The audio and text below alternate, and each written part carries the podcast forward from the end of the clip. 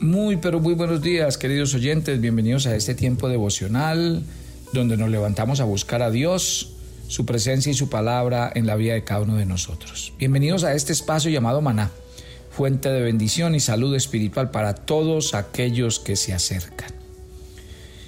Mire, el apóstol Pablo en el capítulo 3 de Colosenses nos dice que nos hagamos un examen. Y yo voy a usar cinco características que permiten desplegar el poder de la vida celestial sobre la tierra. El apóstol Pablo nos habla de una señal, de una responsabilidad, de una fuente, de una razón y una revelación. Vamos a estudiarla una por una. Hablemos de a lo que Pablo llama la señal. Dice, si pues habéis resucitado con Cristo. La mejor traducción sería, desde que habéis resucitado con Cristo. ¿Por qué? Porque el, verbo en el que está escrito esta palabra significa la realidad de ser resucitado con. O sea, se trata de un hecho cumplido. Y desde el punto de vista espiritual, los creyentes han participado en la muerte y en la resurrección de Cristo en el momento de su salvación. Recuerden lo que dice Galatas 2.20, que con Cristo estamos juntamente crucificados. Y obviamente en este versículo el apóstol muestra la unión del creyente con el Señor, mediante la cual compartimos una misma vida. Romanos 6 del 3 al 4 nos enseña esta misma verdad. ¿No sabéis que todos los que hemos sido bautizados en Cristo Jesús hemos sido bautizados en su muerte? Porque somos sepultados juntamente con Él para la muerte por el bautismo, a fin de que como Cristo resucitó de los muertos por la gloria del Padre, así también nosotros andemos en vida nueva. Aquí no está hablando del bautismo físico, el del agua, sino el lo que significa. ¿Sabe que bautismo, la palabra que más eh, significa bautismo es identificación? Cuando una persona decimos que se bautiza, realmente lo que está es sumergiendo su vida en la muerte y en la resurrección de su Salvador. Y que mediante ese bautismo está uniendo su vida con Cristo. Por eso Pablo decía, ya no vivo yo, Cristo vive en mí. Nosotros los, creyemos, los creyentes hemos sido muertos, sepultados y hemos resucitado con el Señor. Y eso nos da una nueva dimensión. Somos poseedores de una vida divina y eterna que no, no, consiste solamente en una existencia sin fin, sino en una calidad de vida celestial que podemos disfrutar gracias a que el Señor vive en cada uno de nosotros. Entonces, si esto es verdad, los cristianos tenemos el deber de vivir una vida consecuente con eso. Pablo lo dice así y, Romanos capítulo 6 es un pasaje clave para entender esto de que estamos identificados con Cristo. ¿Cuál es la vida nueva, real y poderosa que hemos recibido? Dice la Biblia que obviamente el pecado ya no es nuestro amo, pero aunque nuestro, el pecado ya no nos domina, si ejerce dominio sobre nosotros y sobre todo si no nos presentamos ante Dios cada día para que Él nos llene de su Espíritu Santo y no vivamos en la carne. La espiritualidad, tal como lo señala Pablo en Filipenses capítulo 2 versículo 12, logra manifestar esa vida mediante la realidad de nuestra unión con Cristo. Porque en Él tenemos todos los recursos necesarios para vivir una vida cristiana de victoria. Pablo insiste y por eso le dije que estos cuatro versículos de, de, Colosenses 3 son claves. Denle una miradita a los cuatro versículos, mirándolo así como el panorama de los cuatro versículos juntos, y usted encuentra que Pablo insiste en el papel central de Cristo.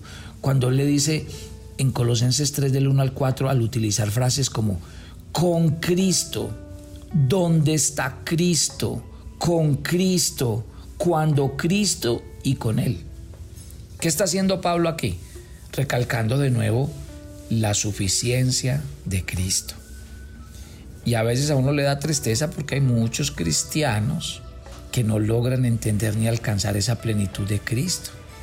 ¿Por qué? Porque pasan por alto las escrituras. porque tal vez no tratan de aplicarlas como son. Y entonces, claro, caen víctimas de qué? De la intimidación al pensar que necesitan algo más para vivir su vida cristiana aparte de Cristo. Y por eso es que caen en lo que les decíamos la semana pasada, en falsas filosofías, en legalismos, en misticismos, en ascetismos. Entonces Pablo con esto trae a la memoria de los colosenses el hecho de que de haber resucitado con Cristo, ese es el verdadero camino que nos va a llevar a vivir una vida santa, abnegada, que no nos lo va a dar nada, ni los ritos, ni los ángeles, ni los rituales. No, no, porque nosotros ya no vivimos la vieja vida, sino que hoy tenemos la vida en Cristo. Entonces no olvide su identidad en Él. Ya hablamos de, entonces, lo primero, la señal. Si puedes haber resucitado con Cristo. Hablemos de la responsabilidad. Entonces Pablo dice, si ustedes han resucitado con Cristo, entonces ¿qué deben hacer?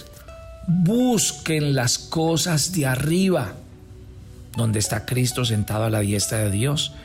Pongan la mira en las cosas de arriba y no en las de la tierra. Otra vez, estas frases están escritas en tiempo presente. Busquen. Y eso indica una acción continua. Y es la norma de vida para cada creyente que consiste en ocuparse, póngame atención, ocuparse de las realidades eternas que le pertenecen a usted y que me pertenecen a mí en Cristo. Por eso es que el Señor dice en Mateo 6:33, busquen primeramente el reino de Dios y su justicia y todo lo demás lo será añadido. De pronto muchos leen este versículo y piensan que es que Dios, siendo egoísta, le está diciendo a la gente, búsquenme primero a mí y el resto... No, no, no, Dios no está buscando eso. Dios lo que le está queriendo decir con busquen primeramente el reino de Dios y su justicia es si ustedes se ocupan de lo espiritual, las demás cosas vendrán sin mayor esfuerzo para sus vidas. Entonces, ¿a qué nos lleva este, este tema? Que ocuparnos de las cosas espirituales es ocuparnos de las cosas que el Señor manda que hagamos, para que cumplamos sus propósitos, sus planes, sus determinaciones y podamos ver su poder. Cuando Él dice, busquen las cosas de arriba, se refiere a qué? Al reino celestial, a los valores espirituales que caracterizan a Cristo. otra vez, si ve lo que le decía, vaya pregúntele a un ser humano de aquí de la tierra cuáles son los intereses. Si usted le pregunta a un artista, él quiere estar, él y sus canciones y su nombre quieren estar en el top 10, quieren ser los más vistos, quieren tener el mayor número de conciertos, quieren tener el mayor número de reconocimientos en cuanto a Grammys y a todo esto. Claro, para eso viven los las personas que viven y son de este mundo. Y ahí se acuerdan de la parábola de Lucas 16, de aquel mayordomo injusto, de aquel mayordomo que fue y le dijo a los que le debían a su amo, bueno, usted, usted, le debe la mitad a mi amo, usted tanto, usted tanto, y se congració con ellos para que cuando su ama lo, fuera a echar, él no se quedara con las manos vacías. Y el Señor dice en, esa, en ese pasaje de Lucas 16, y alabó el Señor al mayordomo injusto por haber hecho lo que hizo. Y suena como un poco incongruente, ¿cómo así que lo alabó? No, el Señor no estaba alabando el acto de corrupción de este hombre, sino que lo que estaba era resaltando cómo cuando una persona es de este mundo, vive para los intereses de este mundo, se mata, lucha o utiliza su inteligencia para los intereses de este mundo. Y ahí está el punto. Y entonces el Señor sacó una conclusión, porque son más sagaces los hijos de las tinieblas que los hijos de la luz. A eso me quiero referir esta mañana. Mire lo que hacen los hombres de este mundo.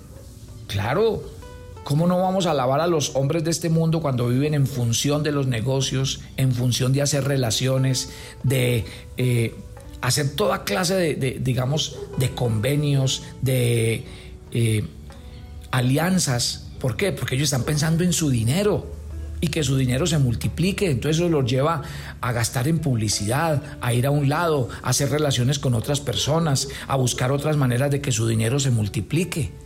Claro. ¿Y qué tenemos que hacer nosotros? Lo mismo que Jesús. Decirle, hombre, estas personas merecen nuestro respeto. ¿Por qué? Porque como ellos viven aquí y sus intereses están todos aquí, pues obviamente para eso viven. Pero ahora vámonos al otro lado de lo que estamos hablando aquí. Ustedes y yo ya no somos de este mundo, no pertenecemos a este mundo. El Señor nos ha dado una vida mejor sentándonos en lugares celestiales y diciéndonos que hagamos tesoros en el cielo. Y vaya, pregúntele a los cristianos cuántos tesoros están haciendo en el cielo. Vaya, pregúntele a los hijos de Dios para qué viven. Increíble. Eso fue lo que el Señor dijo en Lucas 16. ¿Cómo es que nosotros teniendo como herencia el cielo, la eternidad y las cosas espirituales, y Jesús habiéndonos dicho, ya, ya ustedes no son de aquí, no pertenecen aquí, son ciudadanos del cielo, estemos todavía enredados en las cosas de este mundo y vivamos para los intereses de este mundo? Mala noticia, mis queridos cristianos, hijos de Dios. Nos vamos a morir y lo vamos a dejar todo aquí, porque nunca entendimos lo que era vivir para los intereses del cielo. Por eso estamos hablando de la palabra responsabilidad de la que nos habla Pablo en este Colosenses 3. ¿Y nuestra responsabilidad qué es? Las cosas de arriba. Cuando usted y yo nos concentramos en las cosas espirituales, entonces vamos a entender lo que el Señor quiere que vivamos. ¿Qué es vivir en los lugares celestiales? En las riquezas que Dios quiere que tengamos allá. Pablo instruye acerca de cómo se debe buscar las cosas de arriba. Mire que ahí lo dice, pongan la mira en las cosas de arriba y no en las de la tierra. Poner la mira se traduce como pensar o tener cierta disposición. Ahí está. ¿En qué debería pensar un cristiano? ¿Qué hago para invertir en la eternidad? ¿Qué estoy haciendo para que cuando yo llegue al cielo me abran y me reciban en las moradas eternas? ¿Cómo puedo yo impulsar el reino de los cielos aquí en la tierra? ¿Cómo hacemos para que el reino de Dios sea apabullante en la tierra? ¿Cómo traemos las costumbres del cielo a la tierra? Así piensa un hijo de Dios. Por eso Pablo decía en Romanos 8, los de la carne piensan en las cosas de la carne, pero los del Espíritu. Pensamos en las cosas del Espíritu. Tremenda esta palabra que el Señor nos está hablando esta mañana. O sea que quiere decir que la vida de un cristiano debe estar orientada hacia lo celestial, donde está Cristo. Así como una brújula que siempre está orientada hacia el norte. Yo pienso que los pensamientos de un cristiano se tienen que centrar en las realidades espirituales, en llenar su mente de las cosas que provienen de las escrituras, porque la Biblia es la única fuente confiable de conocimiento acerca del carácter de Dios y de los valores eternos. Y por eso Pablo señala esta preocupación al decir, transfórmense por medio de la renovación de su entendimiento, porque así es como logramos pensar en lo verdadero, en lo honesto, en lo justo, en lo puro, en lo amable, en lo que es de buen nombre y en lo que hay virtud. ¿Para qué estamos viviendo? Padre, gracias por esta mañana. Qué tremendo lo que hemos podido entender hoy. Claro, la gente del mundo nos da cátedra a nosotros, porque ellos estando en el mundo, viviendo para el mundo, todo el tiempo sus inversiones, sus pensamientos, sus negocios, sus acciones se dirigen a tener más, a lograr más, a alcanzar más, a ser los mejores, a ser los primeros. ¿Y por qué lo hacen? Porque son de este mundo. Pero nosotros que estamos llamados como hijos de Dios a ser ciudadanos del cielo y que nuestras inversiones están allá y que nuestra ciudadanía está allá y nuestros premios están allá, ¿qué estamos haciendo? ¿En qué estamos invirtiendo nuestra mente, nuestros pensamientos, nuestras acciones, nuestras relaciones? Padre, Espíritu Santo, háblanos por favor. Tenemos que despertar. Por eso la iglesia está como está. Porque la iglesia no ha despertado a este verdadero llamado. de pensar y vivir para las cosas espirituales, de saber que nuestra ciudadanía está en el cielo y que allá es donde vamos a ir el día que el Señor venga por nosotros. Gracias por este día. Te entregamos nuestras vidas, nuestros corazones, llénanos del Espíritu Santo y enséñanos a vivir cada día de acuerdo a tu voluntad. Te entregamos este día, nuestras actividades, guarda nuestra salida, nuestra entrada, cúbrenos con tu sangre y guárdanos del mal. En Cristo Jesús. Amén y amén y yo los espero mañana para que sigamos entendiendo estas verdades.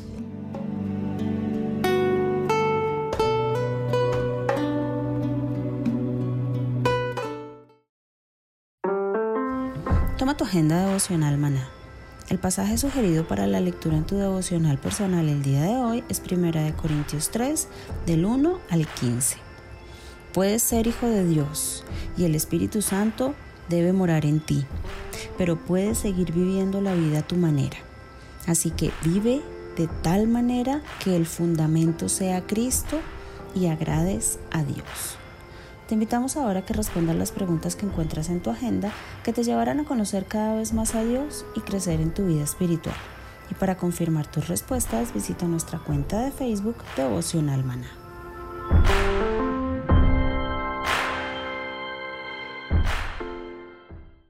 Si quieres enterarte de nuestros temas, reuniones y devocionales, suscríbete a nuestro canal de YouTube Devocional Maná y da clic en la campanita de cualquiera de nuestros videos para activar el recordatorio. Todos los miércoles a las 7 de la noche tenemos una invitación para las mujeres que quieren conocer más a Dios. Conéctate por nuestro canal de YouTube Devocional Maná. Te esperamos.